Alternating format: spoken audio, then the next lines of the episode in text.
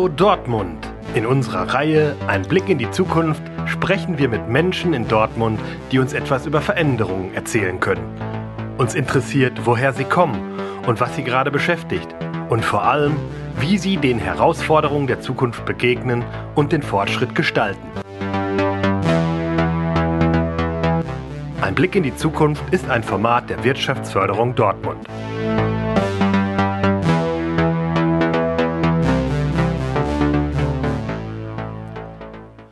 Heute wird es richtig spannend, denn wir reden über die Zukunft der Arbeit. Wir, das sind mein Kollege Sebastian Winkler.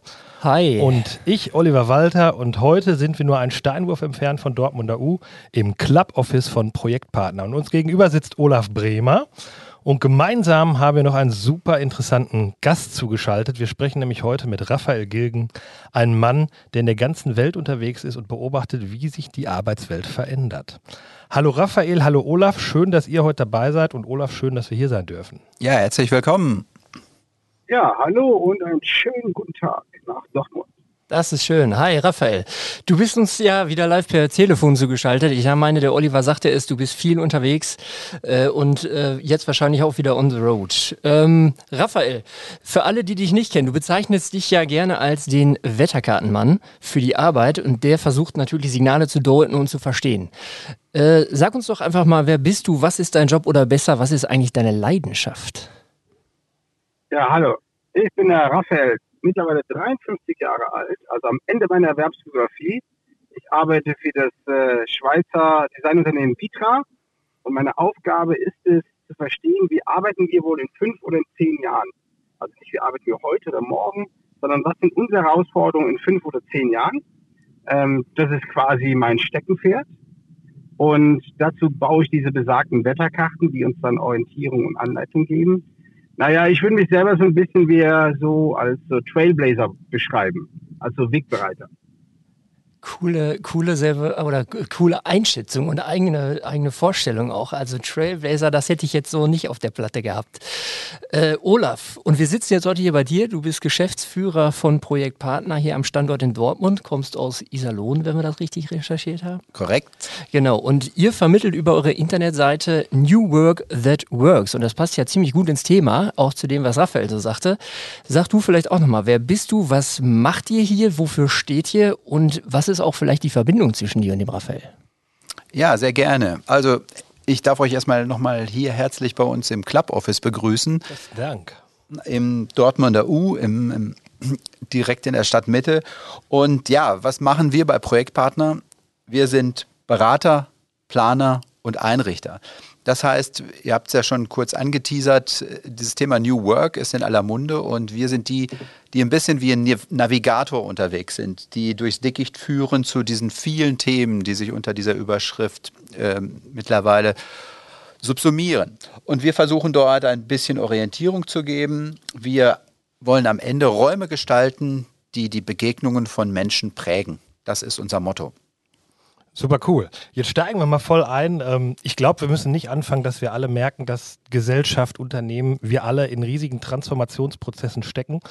Äh, das Besondere, und darüber wollen wir heute sprechen, ist natürlich, dass sich das Wesen unserer Arbeit auch damit verändert. Ja? Und ähm, ich jetzt als Wirtschaftsförderer äh, einer Stadt in Dortmund frage mich natürlich, wo geht das Ganze hin? Denn wir wissen nicht genau, wann treten welche Veränderungen eigentlich ein und wie können wir eigentlich so eine Zukunft planbar machen. Äh, Raphael, du bist äh, voll in deinem Element, hast du vorhin erklärt. Ähm, Du hast mal in diesem Kontext gesagt, wir müssen alle wieder Pioniere einer Phase Null sein und die grundsätzlichen Fragen neu klären. Kannst du uns mal sagen, wie du das gemeint hast? Ja, auf eins nochmal zurück. Du hast gerade gesagt, wir wissen ja gar nicht, was ist. Doch, wir wissen ganz vieles. Es mangelt nicht daran, dass wir nicht wissen. Es, also es ist ja nicht so, dass wir nicht wissen, dass wir vor einem großen demografischen Wandel stehen, vor allen Dingen in eurer Region. Das einzige Thema ist, wir haben die jetzt einfach mal liegen lassen. Also unser Thema ist, dass wir als Mensch gerne Zukunft abdelegieren an wen anders und dann bleibt die liegen. Und wenn es dann soweit ist, fehlt uns der, fehlt uns der Anlauf. So.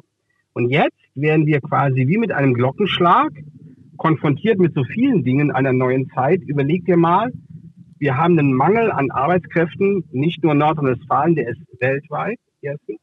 Zweitens, daraus entsteht natürlich eine ganz andere Anspruchshaltung der Leute, die heute Arbeit suchen oder die sich ein neues Unternehmen aussuchen dann sind wir gerade in Deutschland noch mittendrin in dem Thema, ähm, in den ganzen Auswirkungen nach der Corona und das, was der Krieg mit sich gebracht hat. Und gleichzeitig müssen wir uns erneuern. Und dann sagen natürlich Leute, ich weiß gar nicht, wo ich anfangen soll. Und man könnte das Ganze eigentlich mit so einer Art Zukunftsfitness betrachten. Diese Zukunftsfitness hat viele Perspektiven. Zum Beispiel dieses Thema, äh, dieses, diese lebenslange lernende Organisation oder eine adaptive Organisation oder ein Leadership, was darauf beruht, ähm, die Einzelnen sehr stark in ihren Potenzialen zu entfalten. Oder man könnte sich auch die Frage stellen, was wäre eigentlich, wenn der Mitarbeiter von morgen gar keine Postleitzahl mehr hat und gar nicht mehr aus Dortmund kommt. Und da, damit meine ich, dass, dass wir die Dinge neu denken müssen. Am besten mal so einen Strich ziehen und sagen, okay, wenn ich heute anfangen würde, welche Information und welches Wissen, was ich heute habe, wird Teil meiner Entscheidung, damit ich einfach andere Entscheidungen treffe und dass man nicht immer wieder Entscheidungen auf der Gegenwart aufbaut. Super spannend, ja. Olaf, ähm, mal an dich die Frage, wenn du jetzt hier im, im Büro mit Kunden zusammen bist, ähm, spürst du das, diesen, ich nenne es mal Wind of Change, dass Unternehmen im Aufbruch sind, dass die irgendwie auf der Suche sind, äh, ja, nach, nach neuen Wegen? Äh, Raphael hat gerade viele Punkte angesprochen. Wo kommen meine Arbeitnehmer überhaupt noch her? Wie arbeiten wir überhaupt noch? Wie nimmst du das wahr? Ja, ich kann das absolut bestätigen, dass da nicht nur ein Wind of Change ist, sondern teilweise Orkanböen uns äh, entgegenwehen. Das, was äh, die Frage blieb vorhin noch offen oder unbeantwortet. Äh, uns mit Rafa verbindet, ist äh, die Thematik, dass wir die Dinge hier und gerade auch für den Wirtschaftsraum Dortmund und östliches Ruhrgebiet eben so sehen, dass äh, Raphael ist unterwegs und äh, Raphael, du kennst meinen Spruch, wenn du im Silicon Valley bist, sitzen wir hier im Ruhr Valley und ich habe die Aufgabe, das, was du als Input mitbringst, umzusetzen. Und das ist eigentlich genau der Bereich, so wie wir unterwegs sind, dass uns die äh, äh Fragestellungen oder die Herausforderungen, die unsere Kunden äh, ob es Unternehmer oder Organisationen sind, einfach ähm, äh, tatsächlich in unserem Daily Business gestellt werden. Und wir arbeiten mit denen zusammen. Äh, da ist aktuell natürlich die Fragestellung, ähm, die sehr, sehr intensiv auch in den Zeitungen gerade äh, beleuchtet wird. Ähm, die Unternehmer die Unternehmensleitenden, will ich mal sagen, äh, pfeifen wieder zurück ins Büro und äh, dann ist die Diskussion im Gange, wozu komme ich noch ins Büro? Ähm, genau ein Jahr ist es her, da titelte die Brand 1 noch, ähm, brauchen Unternehmen überhaupt noch Orte? Mhm die Diskussion haben wir jetzt ein Jahr lang geführt und mhm. ähm, die Antwort darauf war ja auch, ähm, Unternehmen nicht unbedingt, aber Menschen definitiv. Und das ist das, was wir gerade spüren, dass also in dem Kontext tatsächlich unheimlich viel diskutiert wird und äh, die, die Fragen beantworten, beantwortet werden müssen. Und es gibt dazu auch nicht eine universelle Antwort, mhm. sondern wir sehen da sehr, sehr viele individuelle Punkte, die berücksichtigt werden müssen. Und so erarbeiten wir mit vielen Unternehmen ihre eigenen Lösungen. Das ist total spannend, auch wie ihr, wie ihr davon sprecht, dass der Ort der Arbeit halt in dieser in dieser Gemengelage auch vorkommt. Und das ist eigentlich auch so die Frage. Und jetzt vielleicht auch, vielleicht äh, an dich mal, Raphael, direkt, so welche Funktionen werden denn die Orte der Arbeit oder vor allem auch der Wissensarbeit denn in Zukunft haben? Weil wir sehen ja jetzt auch äh, nicht nur das, was du skizziert hast, diese Herausforderungen, die so genereller Natur sind, ne, demografischer Wandel und irgendwie Kriege, Inflation, was auch immer, sondern auch so dieses technische Metaversum, künstliche Intelligenzen. Was, was, wie wirkt sich das aus? Welche Funktionen werden wir da noch sehen? Okay, also wenn man, wenn wir über Orte reden, sollten wir sofort schon über zwei Arten von Orten reden. Orte, die physisch existieren, ich nenne sie Physical Realities, und Orte, die eben nicht physisch existieren, das sind, ich nenne immer diese Extended Realities. Diese zwei Arten der Orten gibt es so. Und in denen findet Arbeit statt. Wenn du jetzt über Funktionen sprichst, würde ich die Frage mal anders denken. Schaut euch um in Dortmund und angenommen, die Bürogebäude nennen wir einfach Behältnisse. Mhm. Der Inhalt dieser Behältnisse war über viele Jahre Routinearbeit. Das heißt, diese Räume sind gebaut worden für Routinearbeit. Und Routinearbeit, die löst sich auf. Die gibt es immer weniger. Und jetzt könnte einer sagen, okay, Rafa, habe ich kapiert an der Stelle. Wenn es Routinearbeit nicht ist, welche Art der Arbeit ist es denn dann?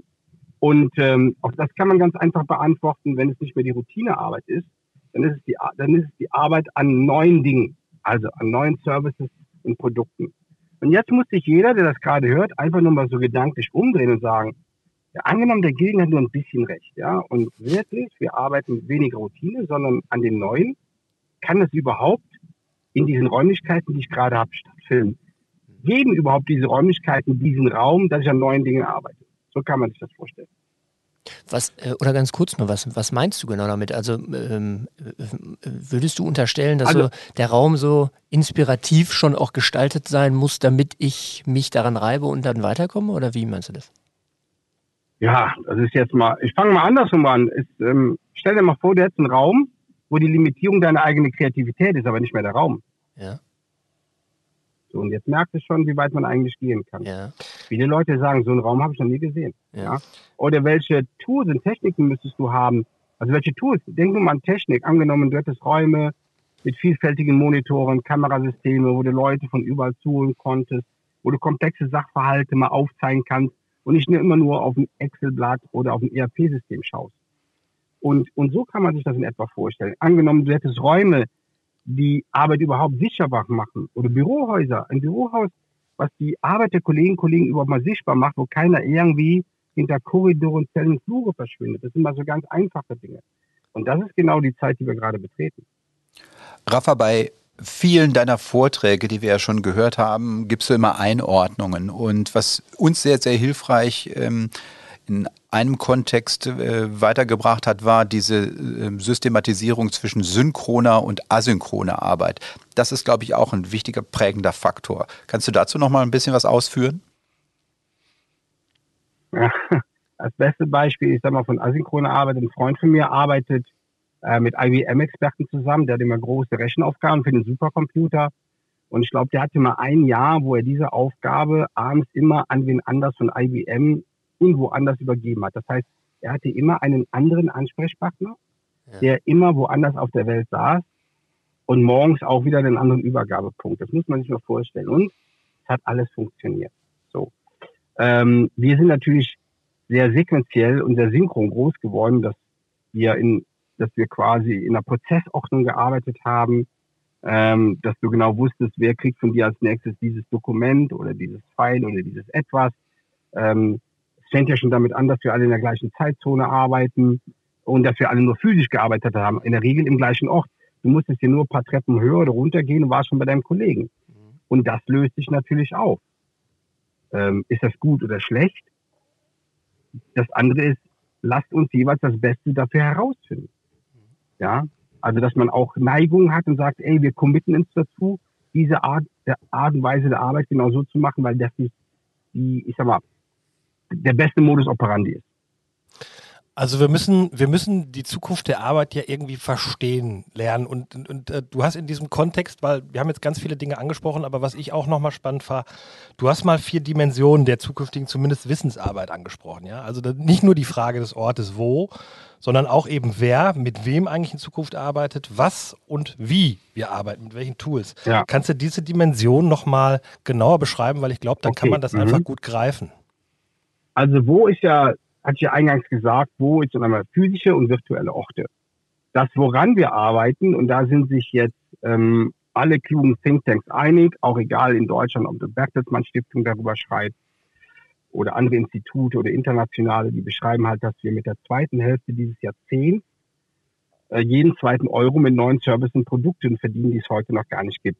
Ich bringe da immer gerne die Rügenwalder Mühle als Beispiel, die einen echten Gamechanger für sich selber gemacht hat aber die haben schon vor acht Jahren damit angefangen. Also die haben einen Vorsprung, sich selbst zu erneuern und mittlerweile verdienen sie mehr wie jeden zweiten Euro mit ihren neuen Produkten und Rum- und Fleischersatzprodukte. Dann das dritte Thema ist, ähm, mit wem arbeiten wir eigentlich zusammen? Wer ist meine Kollegin und Kollege? Da gibt es zwei Dimensionen, die, die schon da sind, die werden älter und wir werden jetzt an einen Zeitpunkt kommen, dass wir am Ende unserer Erwerbsbiografie den Beruf nochmal neu lernen. Jüngst, vielleicht habt ihr das gelesen, ähm, Volkswagen schickt über 22.000 Mitarbeiterinnen und Mitarbeiter durch einen Escape Room, hat da mit, nach dem Prinzip Serious Game ein Spiel aufgesetzt, wo man mit einem Elektrobully Pizza ausliefert und dort kriegen Leute unterschiedliche Aufgaben gestellt. Warum macht man das?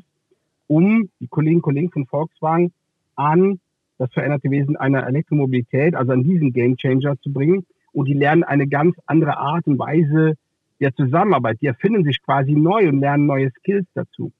Und der letzte Aspekt, womit, und das sind Technologien. Ich habe mal Schreiner gelernt in Langerwehe. Joe Herten 50 Jahre Meisterbrief bekommen vor zwei Wochen. Joe hat immer so regelmäßig freitags Werkzeuge mitgebracht, neue, hat uns die gegeben, hat uns gesagt, ey Jungs, probiert die aus, was gut ist, bestelle ich, was nicht so gut ist, bringe ich wieder zurück. Er hat uns schon damals trainiert, ähm, versteht die Werkzeuge ja. und versucht zu verstehen, ob die einen Beitrag, einen Wert für eure Arbeit haben. Was wir gemacht haben, unsere neuen Werkzeuge sind Technologien. Wir haben Technologien abdelegiert an die IT-Abteilung und durch diese Wand kommen die schon mal gar nicht zu uns durch. So wie wir das kleine einmal eins gelernt haben oder das Alphabet, so müssen wir heute lernen, Technologien zu verstehen und deren Impact und Anwendung für unsere tägliche Arbeit. Das ist damit gemeint. Also super coole Beschreibung und auch sehr nachvollziehbar, weil so, so bildlich, so blumig beschrieben. Ähm, aber du hast jetzt auch ein super, super interessantes Thema angesprochen, weil wir die ganze Zeit oder jetzt sehr viel über Wissensarbeit gesprochen haben. Und jetzt mal so die Frage auch vielleicht an euch beide, Olaf, dich auch. Ihr habt ja einen guten Einblick darüber. Ihr macht euch die ganze Zeit Gedanken, was ist bei der Wissensarbeit los? Das verändert sich, das könnt ihr greifen. Aber ihr habt natürlich, würde ich jetzt mal unterstellen, auch einen Einblick, äh, weil ihr diesen Dingen einfach begegnet, für die Menschen, die halt vor Ort an Maschinen arbeiten, die irgendwelche Anlagen bedienen oder irgendwas bestücken oder eben auch wie in der Pflege äh, sich um Menschen kümmern. Was ist denn so euer Eindruck? Wie, wie, wird sich so die Zukunft der Arbeit dargestalten? Da nehme ich immer an, wird sich auch viel verändern. So im Pflegebereich sieht man jetzt auch irgendwelche Roboter, irgendwelche neuen Technologien greifen da rein und künstliche Intelligenzen jetzt vor ein paar Wochen mit ChatGPT, da wird ja was losgetreten. Also ganz viele Sachen greifen in ganz viele Bereiche, aber so in dieses analoge Arbeitsfeld. Was, was, was ist da euer Eindruck? Was, was passiert da? Ich glaube, dass mit der Diskussion um ChatGPT, die jetzt gerade eben im Kontext Learning und ähm, Schulen beginnt, wird es auch in gewisser Weise gesellschaftsfähig, das Thema anders äh, ja, zu begreifen, mhm. dass das eben ähm, sich weiterentwickelt und nicht mehr irgendwo als nerdiges IT-Thema bleibt, sondern plötzlich gerät es tatsächlich in unseren täglichen Ablauf, in die Kinder äh, die Digital Natives ohnehin ähm, mit dem Tool beginnen, äh, tagtäglich damit zu arbeiten, wird das eine andere Nähe in unserem Alltag bekommen. Und dadurch wird es starten. Ich finde sehr gut, dass die Initiativen, die jetzt daraus erwachsen, eben dieses Thema nicht in die Ecke stellen, sondern eigentlich die Chancen begreifen. Mhm. Und so wie jetzt gestern in Nordrhein-Westfalen dort auch äh, von politischer Seite letztendlich ein Bekenntnis dazu kam, die Chancen zu nutzen und es nicht eben äh, zu verteufeln. So wird es auch hoffentlich in der Gesellschaft weitergehen, dass man diese Themen die, äh, als Chancen begreift und durchaus in den von dir angesprochenen äh, Branchen aktiv danach suchen kann, wie man das implementieren kann. Das ist die Hoffnung, die ich dazu habe. Raphael, wolltest ich will noch mal eins ergänzen. Ja, nochmal, ich will noch mal eins ergänzen zu diesem, zu diesen anderen Berufen also die sehr, auch sehr starke manuelle Berufe, ja. Mhm. Wenn ich heute in die Schreinerei gehe oder wenn ich Handwerker bei mir im Hof habe, ähm, hat sie natürlich die Art und Weise, wie der den Radlader repariert, nicht verändert, aber dann natürlich technologisch hat ganz andere Möglichkeiten, ja. Ähm, mit Manuals, wo er über QR-Code Dinge ablesen kann und wo natürlich auch die Produkte, meine Maschinen zu Hause nicht, aber die anderen sehr viel technologischer werden, das verändert sich natürlich. Ähm, da glaubt man auch, da ist es auch wie selbstverständlich, dass man ähm, quasi so diese kleinen Helferlein hat, die dann einem Hilfestellung geben. Ähm, aber was viele Leute nicht wissen, es gibt äh, von GitHub den Co-Piloten, also Coder von Microsoft, haben parallel zu ihrer Arbeit diesen Co-Piloten mitlaufen, der automatisch schon in, in der Programmierung Korrekturen vornimmt. Mhm. Ähm, die Dr. Miriam Meckel, die war ja mal im Handelsblatt im Podcast mit dem Herrn Mattes. Und dort hat sie gesagt, da ging es um das Thema Technologie und dann beschrieb sie, dass wir in Deutschland ein, äh, kein natürliches Verhältnis dazu haben. Sie holte da die Romantik raus. Ich habe darüber nachgedacht und habe gedacht, Mensch, total spannend, habe ich so noch gar nicht drüber nachgedacht, was sie da gesagt hat. Aber sie hat natürlich recht. Und ähm, es ist jetzt ein guter Zeitpunkt, darüber nachzudenken, wie viel wir eigentlich von dem in unser Leben lassen und akzeptieren, ohne dass wir natürlich Mensch sind, auf menschlichen Bedürfnissen funktionieren.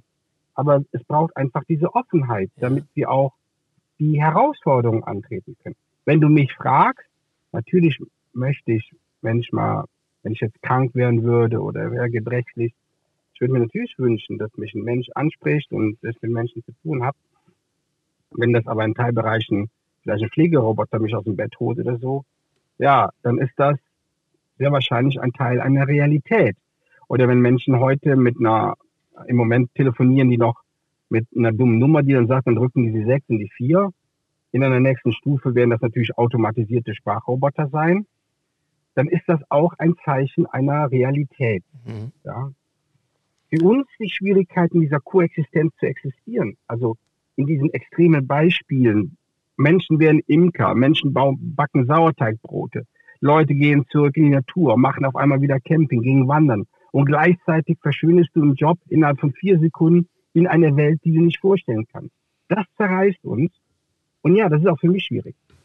Mhm. Also eine total gute Beschreibung. Ich, äh, ich kann den Worten so, so schön folgen, weil man auch daraus hört, dass du ja fast schon dafür wirbst, für diese Offenheit und dass man sich dem auch stellen darf. Also äh, ich denke mal, das ist nicht für, nicht für jede Person leicht und wir werden damit ganz, Natürlich ganz vielen, nicht. wir werden ja. damit ganz vielen Sachen auch noch in Verbindung kommen, die wir heute gar nicht kommen sehen, ne? sicher. Ja. Ähm, aber das ist auch so, die Überleitung zu, zu der kommenden Frage, jetzt mal mit dem Blick in die Kugel. Ähm, wir haben jetzt gerade schon ein bisschen skizziert, so Herausforderungen der Zukunft, alles, was so auf uns, auf uns einprasseln wird, jetzt, was wir jetzt auch schon wissen oder was wir längst auch erkannt haben. Äh, und Jetzt die Frage, was zeichnet denn aus eurer Sicht, also ich spreche beide ganz aktiv an, was ist so in den nächsten 20 Jahren, was passiert da? Ähm, Wird es Gewinner und Verlierer geben, kann man das so, so krass sagen? Ist, Oder was sind die Sonnen- und die Schattenseiten? Das dessen? ist eigentlich das Spannende. Ne? Also ja. wer wird Gewinner sein und äh, um wen müssen wir uns Sorgen machen? So, ja. Habt ihr da eine, eine, eine Idee? Also ich von meiner Seite aus würde dort gar nicht äh, kategorisieren, wer gewinnt, wer verliert. Man muss etwas daraus machen. Es alles, alles ist in Bewegung. Schöne Beschreibung. Ich glaube, dass äh, man die Balance finden muss, dass eben äh, man, wie gerade an dem Beispiel KI, die jetzt Einzug hält, man eben die Chancen sehen sollte und äh, die, die ja, Balance äh, am Ende halten kann. Die, die Thematik letztendlich, ähm, die wir für uns äh, dort herausnehmen, ist bei den sehr, sehr vielfältigen Anforderungen und dieses Stichwort VUCA wird, VUCA-Welt wird gern genommen, dass die Herausforderung heute nicht mehr linear ist, sondern wirklich sehr, sehr komplex. Die ähm, schreiben wir uns gerne ins Pflichtenheft in den Diskussionen mit unseren Aufgabenstellern, denn äh, wir finden immer in jeder Aufgabe letztendlich eine Antwort, die mit Flexibilität sehr, sehr deutlich das ausdrückt, dass man ähm, in unserer Arbeit zukunftssichere Ergebnisse abliefern soll. Und mit Flexibilität kann ich eigentlich im primären Augenmerk wirklich sicherstellen, dass ich mich nicht nur sehr einseitig, sondern eben sehr, sehr offen in, mit meinen Problemlösungen etabliere. Das ist so mein, mein primärer Take äh, für diese Fragestellung. Oh, also ja klar, es ist, der Olaf hat was Wichtiges gesagt. Also machen wir uns nichts vor. Die Zeiten werden schwieriger werden für uns alle. Und die Welt war noch nie so unterschiedlich, wie sie jetzt gerade ist, auch in der modernen Welt. Also dieses, dieses äh, Fraktale. Und weil die Globalisierung, wie man sie gedacht hat, nicht funktioniert hat. Ich will nicht sagen, die ist gescheitert, aber so hat es zumindest nicht funktioniert. So. Und wir, und wir betreten jetzt eine Zeit, ich würde das mit meinen Worten mal sagen, in der wir einfach Gras fressen müssen. Mhm. Ähm, weil wir einfach Herausforderungen haben, die sind groß. In der Geschichte der Menschheit gab es die immer wieder. Also man kann alle 150 Jahre, 200 zurückgehen, dann trifft man immer wieder auf die gleichen Muster. Ähm, also das, ich will sagen, das ist jetzt für uns nichts Neues. Jetzt sind wir mal dran. So. Aber was wichtig ist, und das ist, ähm, dass wir in Perspektiven denken und arbeiten müssen. Junge Menschen kleben sich an die Straße, weil wir denen das Gefühl geben, es gibt keine Perspektive. Mhm. Ja? Jetzt müsste man denen natürlich auch nicht die rosa-rose Welt vormalen. Ähm, aber was wichtig ist, es gilt, jeder im Rahmen seiner Möglichkeiten, in Perspektiven und Möglichkeiten zu denken, auch im Rahmen dieser Veränderung und die mitzutragen. Denn äh, ehrlich gesagt, meine Großeltern hatten das und meine Eltern hatten das auch. Meine Mutter kam mit 17 Jahren aus Spanien als Gastarbeiterin nach Deutschland mein Dad hatte, hat äh, die unterschiedlichen Krisen im Rahmen seiner Tätigkeit mitgekriegt, was er gemacht hat. Ich erinnere da nur mal an die ersten Energiekrisen in Deutschland oder in Europa. Ähm, Und äh, die haben das immer irgendwie für uns gerockt. Und jetzt müssen wir das rocken für die Nächsten, die dran sind. Und das ist aber keine Veranstaltung eines Individuums. Das schaffen wir nur im Kollektiv. Und deshalb ist es auch wichtig, dass es so Partner für uns gibt wie Projektpartner, wo der Olaf immer unterschiedliche Akteure an den Tisch holt oder wie es eine Wirtschaftsförderung gibt, die einfach ähm, Gruppen vereint, äh, die gemeinsam an diesen Herausforderungen arbeiten wollen. Ich muss jetzt nochmal die Generation junger Menschen hier einbeziehen. Wir haben, die haben die immer wieder drin gehabt, gerade Generation Z und Alpha. Und ne, wir, wir lesen viel, die wollen ganz anders und wie auch immer. Da ist ja auch ein, ein, reger Dialog im Gange, was die jetzt wollen und wie die denn können. Und wir leben in einer Arbeitnehmergesellschaft. Äh, die Frage, die sich mir stellt, ist, es sind ja nun mal die Arbeitnehmer der Zukunft, die, die wir haben werden. Welche Rolle spielen die denn im Veränderungsprozess, wenn die auf der einen Seite verunsichert sind, auf der anderen Seite vollständig digitalisiert wahrscheinlich in dieser Welt leben und uns da viel zeigen können? Wie werden die denn Einfluss nehmen auf das, was wir alles so gerade zu wuppen probieren? Tja, zum Thema Einfluss nehmen, also ich bin jetzt 53. Es wird dauern, bis ich in etwa 79, 80 bin, dass die mehr sind wie meine Generation und die, die mhm. älter sind. Also das muss man mal vor Augen haben. Das nur mal zu diesem Thema Generationsthema, ähm, weil wir einfach, wir sind zu viele und die sind zu wenig oder umgekehrt. Äh, andererseits machen wir uns nichts vor. Aktuell passiert das gerade in vielen Unternehmen, dass da vier Generationen ein- und ausgehen. Und das ist ja jetzt schon gelebte Realität.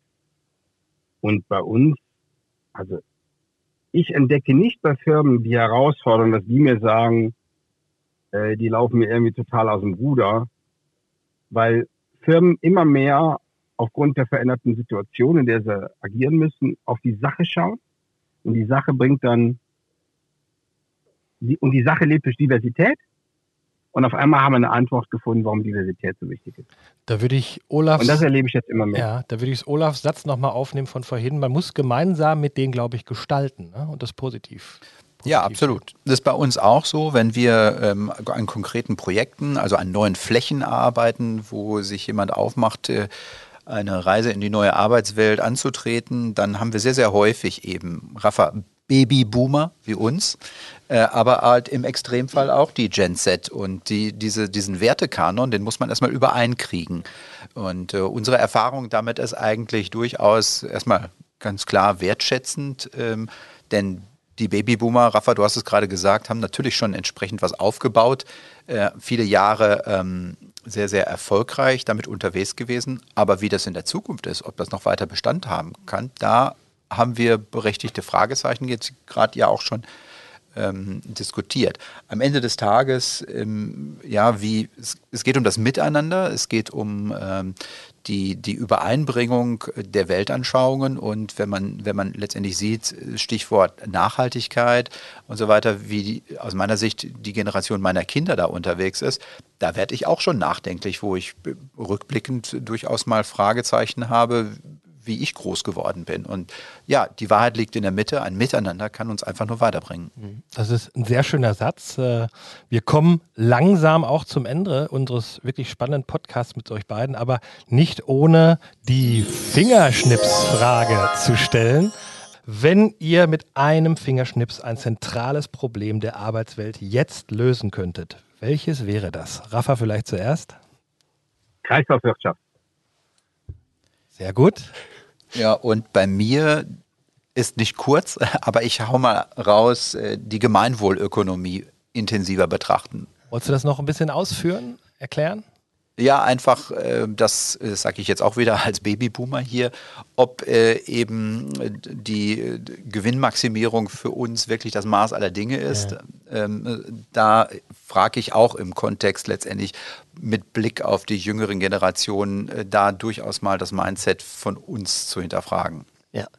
Also das ist, ist eine sehr, sind sehr, sehr coole Antworten. Äh, bei Raphael ist sie kurz, äh, bei dir ist sie etwas ausführender, aber ihr zeigt ja, auch ich auf. Das ist ernst gemeint mit dem Fingerschnitt. Ja. Ja, ist auch richtig. Cool. Ist, Ja, finde ich- finde ich ist super. auch alles gesagt mit Kreislaufwirtschaft. Ja, das ist eine riesen Herausforderung. Da und- muss man nicht mehr zu, zu sagen. Und das, was ja auch ist, äh, wir haben ja sehr viel in der Vorrede, dass das jetzt ja auch um diese Generation geht und das passt dann auch sehr gut ins Bild. Äh, und für uns ist jetzt aber eigentlich so die abschließende Frage für Olli und mich. Wir sind jetzt von der Wirtschaftsförderung Dortmund, wir repräsentieren ein Stück weit die Stadt, den Standort. Ähm, aus eurer Sicht, wenn wir jetzt auf, auf unternehmerische Transformation, auf Transformationsprozesse auch innerhalb einer Stadt schauen, äh, was gebt ihr uns denn mit auf den Weg, damit wir für die Stadt Dortmund, für den Standort was machen, was Zukunftsfähigkeit bedeutet? Ja, als Unternehmer hier in Dortmund kann ich natürlich sagen, da ziehen wir absolut an einem Strang. Und ich sehe Dortmund auf einem sehr, sehr guten Weg. Strukturell alles läuft in die richtige Richtung. Der Strukturwandel ist erfolgreich auf dem Weg.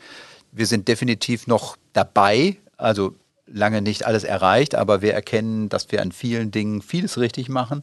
Und ich sehe auch, vielleicht das nochmal als persönliche Motivation, dass wir auch mit Dortmund als Metropole und die Achse in meine Heimat Richtung Südwestfalen, auch da die Verbindung zwischen der, ähm, dem städtischen Raum und dem ländlichen Raum sehr, sehr gut intensiviert wird und dass man dort Synergien hebt. Also da sehe ich persönlich auch ein großes Thema, dass wir uns da weiterentwickeln können.